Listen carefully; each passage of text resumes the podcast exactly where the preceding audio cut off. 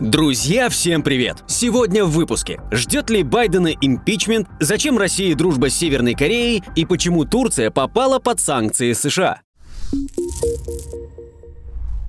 Визит лидера КНДР в Россию. Прогулялись по интересным местам, посмотрели на ракеты, душевно поговорили о политике и подняли тост за все хорошее. Вот так можно описать встречу российского и северокорейского лидеров Владимира Путина и Ким Чен Ына. Поездка Ким Чен Ына в Россию и встреча с Владимиром Путиным станут полномасштабным визитом для укрепления связей. Накануне встречи заявил пресс-секретарь Кремля Дмитрий Песков. 12 сентября лидер КНДР Ким Чен Ын прибыл в РФ с официальным визитом традиционно на своем спецпоезде в сопровождении представителей партии, правительства и вооруженных сил КНДР. Это второй официальный визит лидера КНДР Ким Чен Ына в Россию и первая за четыре года зарубежная поездка. Первый визит в РФ состоялся в апреле 2019 года. Тогда Ким Чен Ын прибыл во Владивосток тоже на фирменном зеленом бронепоезде с желтой полоской на боку. Интересный факт, но большую часть своих зарубежных поездок Ким Чен Ын совершил на поезде. Любовь к поездам – семейная традиция северокорейских лидеров. Его дед и отец совершали свои поездки за рубеж только на поездах из соображений соображений безопасности. В среду российская и северокорейская делегации встретились на космодроме Восточной в Амурской области. О том, что переговоры двух лидеров о военном сотрудничестве могут состояться во Владивостоке в дни, когда там проходит Восточный экономический форум, ранее писала газета The New York Times. Встреча прошла именно на Восточном, поскольку Ким Чен Ын известен как большой любитель ракетной техники и космоса, за что Дональд Трамп мило окрестил его Рокетменом. Президент РФ показал Ким Чен Ыну космодром, самую современную площадку для запуска космических ракет, которая расположена на востоке России. Беседа двух лидеров в составе делегации продлилась около четырех часов. Северокорейский лидер заявил на переговорах, что визит в Россию проходит в нужное время. По его словам, Пхеньян хочет развивать отношения с Москвой, поддерживает решения российских властей, а эта встреча поможет поднять отношения на новый уровень. Подписание документов по итогам встречи не планировалось. При этом отношения Москвы и Пхеньяна подразумевает взаимодействие в чувствительных сферах, в том числе в военной, уточнил Песков. О чем на самом деле договорились лидеры и удалось ли им подписать какие-то соглашения, история умалчивает. Однако некоторые версии все же есть. Особый интерес встреча вызвала в западных кругах. По данным Financial Times, Пхеньян собирается дать Москве боеприпасы, реактивные системы залпового огня и баллистические ракеты малой дальности. В ответ КНДР может получить зерно, нефть, военные технологии и валюту, утверждает британская газета. В состав делегации входил министр иностранных дел КНДР и члены Трудовой партии Кореи, отвечающие за оборонную промышленность и военные вопросы. По мнению западных экспертов, это указывает на то, что перспектива поставки вооружений вооружений в Россию стало главной причиной визита Ким Чен Ына. В Белом доме и Госдепартаменте в этом вообще не сомневаются и призывают Пхеньян отказаться от таких намерений. Белый дом уже предупредил, что Северная Корея заплатит высокую цену, если будет поставлять России оружие. Однако, как пишет Блумберг, у Вашингтона мало рычагов, чтобы удержать двух самых непримиримых геополитических противников западного мира от укрепления связей. По мнению агентства, такие угрозы вряд ли смогут остановить Ким Чен Ына. Страна и так обложена санкциями со всех сторон, а потому вряд ли их напугает новая порция. Многолетние санкции США не смогли удержать Кима от ускорения его программ по ядерному оружию и баллистическим ракетам. Интересный факт, но Россия также поддержала санкции против Северной Кореи в 2017 году в ответ на проведение страной ракетно-ядерных испытаний. Однако теперь все иначе, заявил глава МИД Сергей Лавров. Россия больше не будет вводить санкции против КНДР. Санкции принимались в совершенно другой геополитической обстановке, когда были проблемы с завязыванием диалога, сказал он. Что очевидно, в нашей ситуации диалог завязал связался с полуслова. Напомним, что в конце июля Северную Корею посетил министр обороны России Сергей Шойгу. На встрече Ким Чен Ын и Шойгу обсудили и достигли консенсуса в вопросах национальной обороны и безопасности. По словам министра обороны, Россия даже может провести с КНДР совместные учения.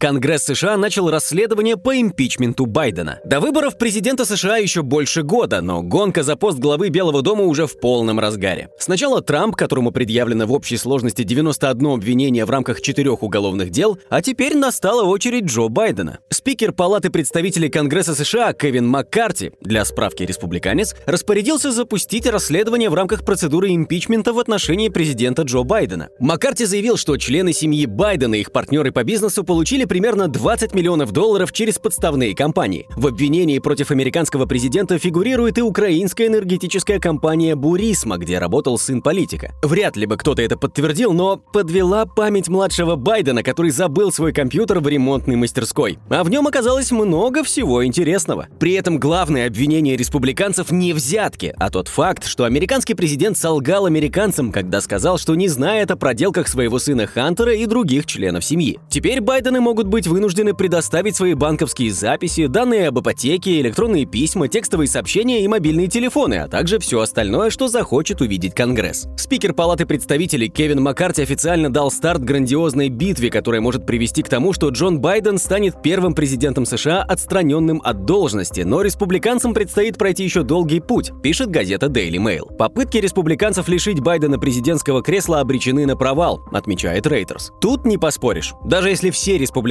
поддержат импичмент при голосовании в Палате представителей, где у них перевес 222 к 212, то в другой палате Конгресса, Сенате, у них меньшинство. Так что, скорее всего, нас ждет долгое и нудное расследование, по итогам которого Нижняя палата парламента вынесет президенту импичмент, а Верхняя палата оправдает. Зачем все это нужно, если базовый сценарий известен? Все просто. В США скоро выборы, а скандалы, интриги, расследования – это элементы предвыборной кампании, согласно старой доброй американской традиции. Да и борьба за голоса избирателей явно того стоит. Смотрите сами. Согласно последним опросам, рейтинг Байдена упал до рекордно низкого уровня в 39%. Его успехи за время правления выглядят весьма сомнительно. Американцы страдают от самой сильной инфляции за последние полвека. Банки терпят крах один за другим, да и репутация на международной арене уже не та. Две трети американцев уверены, что дела в стране идут плохо, а 51% полагает, что правительству нужно больше заниматься внутренними делами. Так что расследование очень даже кстати. При этом рейтинги уголовника Трампа продолжают расти, что позволило ему собрать рекордные пожертвования на предвыборную кампанию. Кто победит, как считаете? Или, может, на этот раз выберут кого-то помоложе?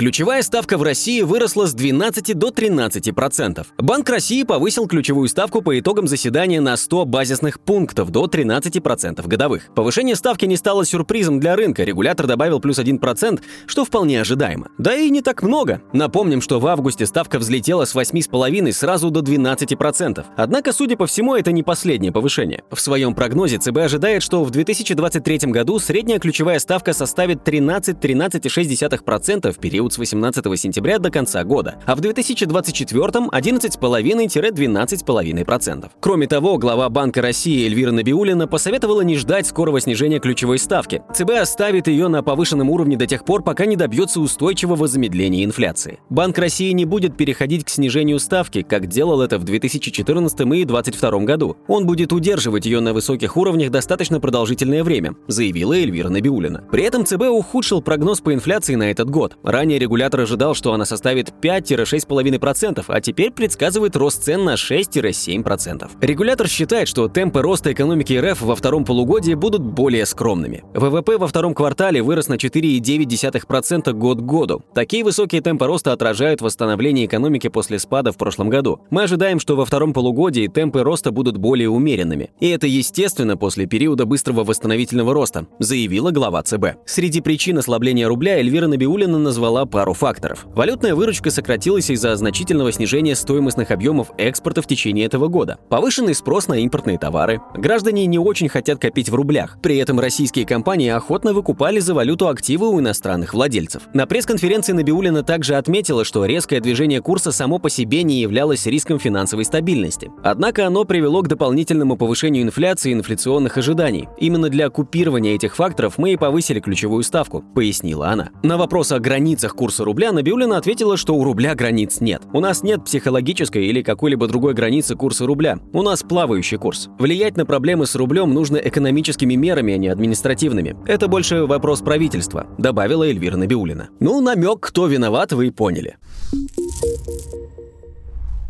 США введут санкции против турецких компаний. Турции не позавидуешь. Страна в очередной раз попала в сложное положение. Страна активно пытается улучшить свои отношения с Западом, сбалансировать свои интересы в регионе и при этом не испортить связи с Россией. Кроме того, страна испытывает серьезные экономические проблемы. Однако, как известно, на всех стульях сразу усидеть сложно. Несмотря на то, что Турция является членом НАТО, страна имеет хорошие отношения с Россией. Последние 18 месяцев США много раз предупреждали, а теперь перешли от слов к делу. В четверг Министерство финансов и Госдепартамент США неожиданно объявили о введении санкций против пяти турецких корпораций, а также одного гражданина Турции за то, что они якобы помогали России уклоняться от ограничений, введенных в прошлом году. Администрация президента Америки Джо Байдена обвинила сухопутные компании в ремонте судов, связанных с Министерством обороны РФ, и в перевозке российских товаров военного назначения, таких как дроны, экипировка и приборы. Стоит отметить, что момент давления на Турцию выбран довольно странный, так как в начале октября Анкара должна ратифицировать членство Швеции в НАТО. Повлияют ли введенные санкции на решение Турции, пока неизвестно, однако США уверены, что эти дела не взаимосвязаны. Одновременно есть проблема и на российско-турецком фронте. 4 сентября в Сочи прошли переговоры президентов России и Турции, где большое внимание было уделено реанимации зерновой сделки. Однако, несмотря на большие надежды Анкары, ни по одному из пунктов прогресса достичь не получилось. На днях Рейтерс узнала о трудностях в переговорах России и Турции по газовому хабу. Москва и Анкара не могут договориться, кто будет управлять газовым хабом в Турции. Из-за этого в переговорах возникли задержки, пишет Рейтерс. Есть управленческие проблемы. Они борются за то, кто должен управлять хабом, сказал анонимный источник агентства. Однако Турция поспешила опровергнуть данные о заминке переговоров с Россией по газовому хабу. Турция не отказывается от возможности создать дополнительную площадку для торговли газом и продолжает вести переговоры с Россией, заявил министр энергетики и природных ресурсов республики Алпарслан Байрактар. О каких разногласиях можно говорить, когда мы только изучаем рынок, изучаем его финансовую сторону, вопрос спроса и предложения. Созданы рабочие группы по поручению лидеров стран, ведется активная работа, чтобы активно реализовать проект. Все это выдумки, заявила турецкая сторона. В настоящее время Турция импортирует почти весь свой газ и имеет широкую инфраструктуру импорта сжиженного природного газа. Однако, как говорится, чем больше, тем лучше. Анкара считает, что может использовать свои существующие и новые торговые отношения, чтобы стать газовым хабом. Сегодня Турция активно продвигает свою программу экспорта газа. Компания Botas в августе заключила соглашение с венгерской MVM о продаже около 300 миллионов кубометров газа. Это первый раз, когда Турция согласовала экспорт газа с соседней страной, что говорит о ее готовности поставлять энергоносители в Европу. Однако ряд западных стран боятся, что через Турцию на рынок будет попадать российский газ, смешанный под видом топлива из других источников, пишет Reuters. И ведь не поспоришь.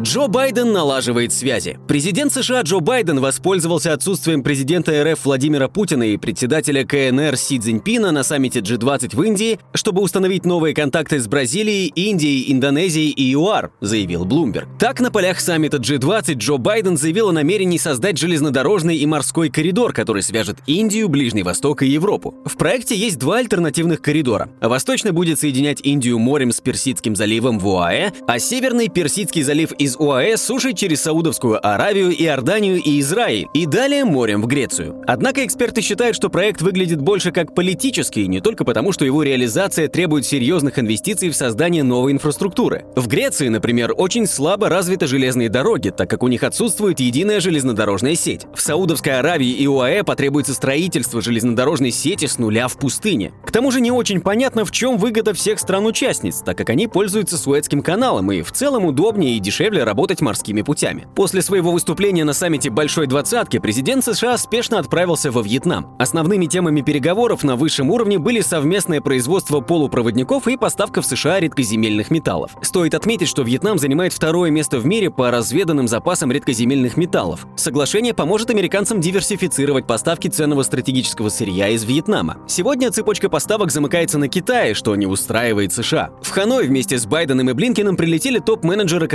Intel, Google и Boeing для переговоров с руководством вьетнамских технологических компаний. При этом на пресс-конференции в Ханой американский президент Джо Байден заявил, что усилия США не направлены на сдерживание Китая. По его словам, речь идет лишь о создании устойчивой базы в Индо-Тихоокеанском регионе. А теперь давайте посмотрим, что там в России. Что происходит? Частные инвесторы смогут получить компенсации по зависшим бумагам за счет выплат иностранцам. Новый указ президента от 9 сентября запускает процесс обмена замороженных активов иностранцев и россиян. Выплаты Минфина по евробондам в адрес нерезидентов с середины декабря начнут направлять российским инвесторам, пострадавшим от заморозки своих иностранных бумаг в ЕС. Схема начнет действовать с 15 декабря. Согласно новому указу, Минфин продолжит переводить средства по евробондам в рублях на счета НРД. При этом депозитарий может проводить выплаты в адрес иностранных держателей как на счета типа И в рублях, именно такой порядок действует сейчас, так и в валюте. Но валютные выплаты по российскому госдолгу в адрес иностранцев будут осуществляться за счет валюты, которая застряла на счетах НРД за рубежом. Список, кому и сколько полагается, будет приложен. Вот только иностранцам, желающим получить выплаты от России, придется решать вопрос напрямую с Евросоюзом. Объемы поставки газа из России с января по июль выросли на 40% в сравнении с 2021 годом. Объемы сжиженного природного газа, поступающего по морю в период с января по июль, подскочили на 40% по сравнению с аналогичным периодом 2021 года, пишет французская газета Le Monde. В то время как европейские страны осуждают конфликт, они сами вкладывают деньги в карман Москвы, отмечает издание. Продажи СПГ в Европу по-прежнему приносят значительную прибыль нашей экономике, а Россия получила более 5 миллиардов евро в период с января по июль. Сбер заработал за 8 месяцев 999 миллиардов рублей при рентабельности капитала свыше 25%. Кредитный портфель составил более 36 триллионов рублей, плюс 18% с начала года. Только за август Сбер выдал кредитов на 3 триллиона рублей и увеличил кредитный портфель на 2,9%. Аналитики предполагают, что за 2023 год Сбер суммарно заработает полтора триллиона рублей. Следующий год будет для банка позитивным. У нас, в принципе, регулярный бизнес развивается очень позитивно. Наша доля рынка растет, растет практически по всем продуктам, заявил глава Сбера Герман Греф. Аналитики считают, что Сбербанк выплатит 50% своей рекордной прибыли по итогам 2023 года. Это предполагает дивидендную доходность на уровне 12,5%. Ну, что тут скажешь? Дела действительно идут неплохо. Прибыль копится, ипотеки выдаются, а инвесторы уже подсчитывают рекордные будущие дивиденды. СПБ биржа перевела все гонконгские активы в дружественную юрисдикцию. С 12 сентября СПБ биржа полностью перешла на дружественную депозитарную цепочку для учета всех активов с листингом на гонконгской бирже. Напомним, что в мае глава СПБ биржи Роман Горюнов сообщал, что площадка планирует перейти на безопасную цепочку хранения бумаг Гонконга до конца года. Кроме того, СПБ биржа подчеркнула, что сделки с гонконгскими ценными бумагами доступны неквалифицированным российским инвесторам. Теперь официально можно спокойно инвестировать в компании на гонконгской бирже же без инфраструктурных рисков блокировки. Остается только надеяться, что дружественные страны не поменяют свое отношение к России под давлением Запада. Герман Греф посоветовал не хранить сбережения в твердых валютах. Россиянам не стоит хранить сбережения в твердых валютах, заявил председатель правления Сбербанка Герман Греф. Сейчас бы я не рекомендовал хранить сбережения в твердых валютах, потому что они не дают никакой доходности, сказал он. По словам главы Сбера, лучше всего инвестировать в акции. Кроме того, на рынке есть рублевые облигации, напомнил Греф. Он отметил, что сейчас уникальный момент, чтобы выйти из долларов и евро. Кстати, Греф тот еще консерватор. Он держит 60% активов в облигациях, а 40% в акциях. Интересно только в каких. А на этом все.